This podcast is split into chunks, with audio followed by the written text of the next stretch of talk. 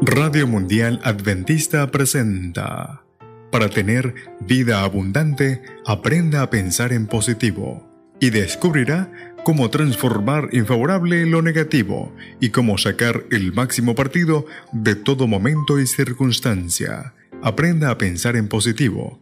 Le enseñará a ir subiendo con paso firme, peldaño tras peldaño, por la escalera de la auténtica felicidad con Rodrigo Josué Rivas. Estas palabras son para usted, señora o señorita, y también para más de un caballero, que ya tiene algunos años cumplidos. Usted está realmente preocupado por la edad que tiene. Se da cuenta de que ya le pesan ciertos trabajos que antes realizaba con toda facilidad. Además, cuando usted piensa que pronto se jubilará o que ya está disfrutando de la jubilación, por un lado se alegra y por el otro comienza a preocuparse, especialmente cuando recuerda que durante su vida acarició ciertos sueños que ahora tal vez sea tarde para cristalizarlos. Pero lo que a ti más te aflige son esas arrugas del cutis, ¿verdad? Que ya no sabe cómo disimular. Hasta hace un tiempo, la cosmética fue un mejor aliado, pero ahora le resulta menos efectiva y ya no vale la pena ni pensar en la cirugía estética. Y por eso tú vas a perder tu tranquilidad interior. Esa preocupación no le va a ayudar para nada. Al contrario, afectará la expresión de su rostro y marchitará su alegría interior. Además, tanto le aflige envejecer, el paso de los años no es deshonra para nadie. Todos por igual tenemos que pasar por esa experiencia, a menos que muramos antes.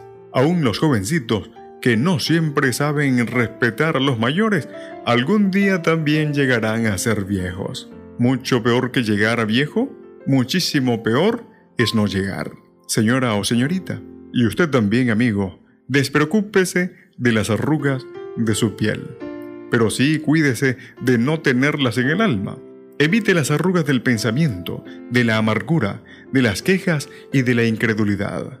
No importa cuál sea su edad, usted puede mantener joven su espíritu, intacta su alegría y encendido su entusiasmo. No olvide que la tercera edad no es más que mucha juventud acumulada. A los 80 se puede tener un espíritu cuatro veces más joven que a los 20, porque las matemáticas no engañan. 20 por 4 igual a 80.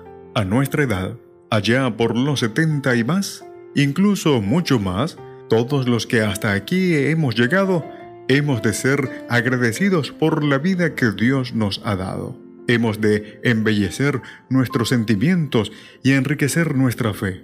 Y con tales virtudes a nuestro favor, los demás ya ni verán esas arruguitas de nuestra piel, porque la vida para nosotros será radiante y nuestros sentimientos nobles y positivos. El Todopoderoso nos mantendrá siempre jóvenes con una buena dosis de autoestima.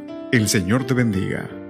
Radio Mundial Adventista presentó, para tener vida abundante, aprenda a pensar en positivo. En la producción, Enrique Chai y Frances Helabert.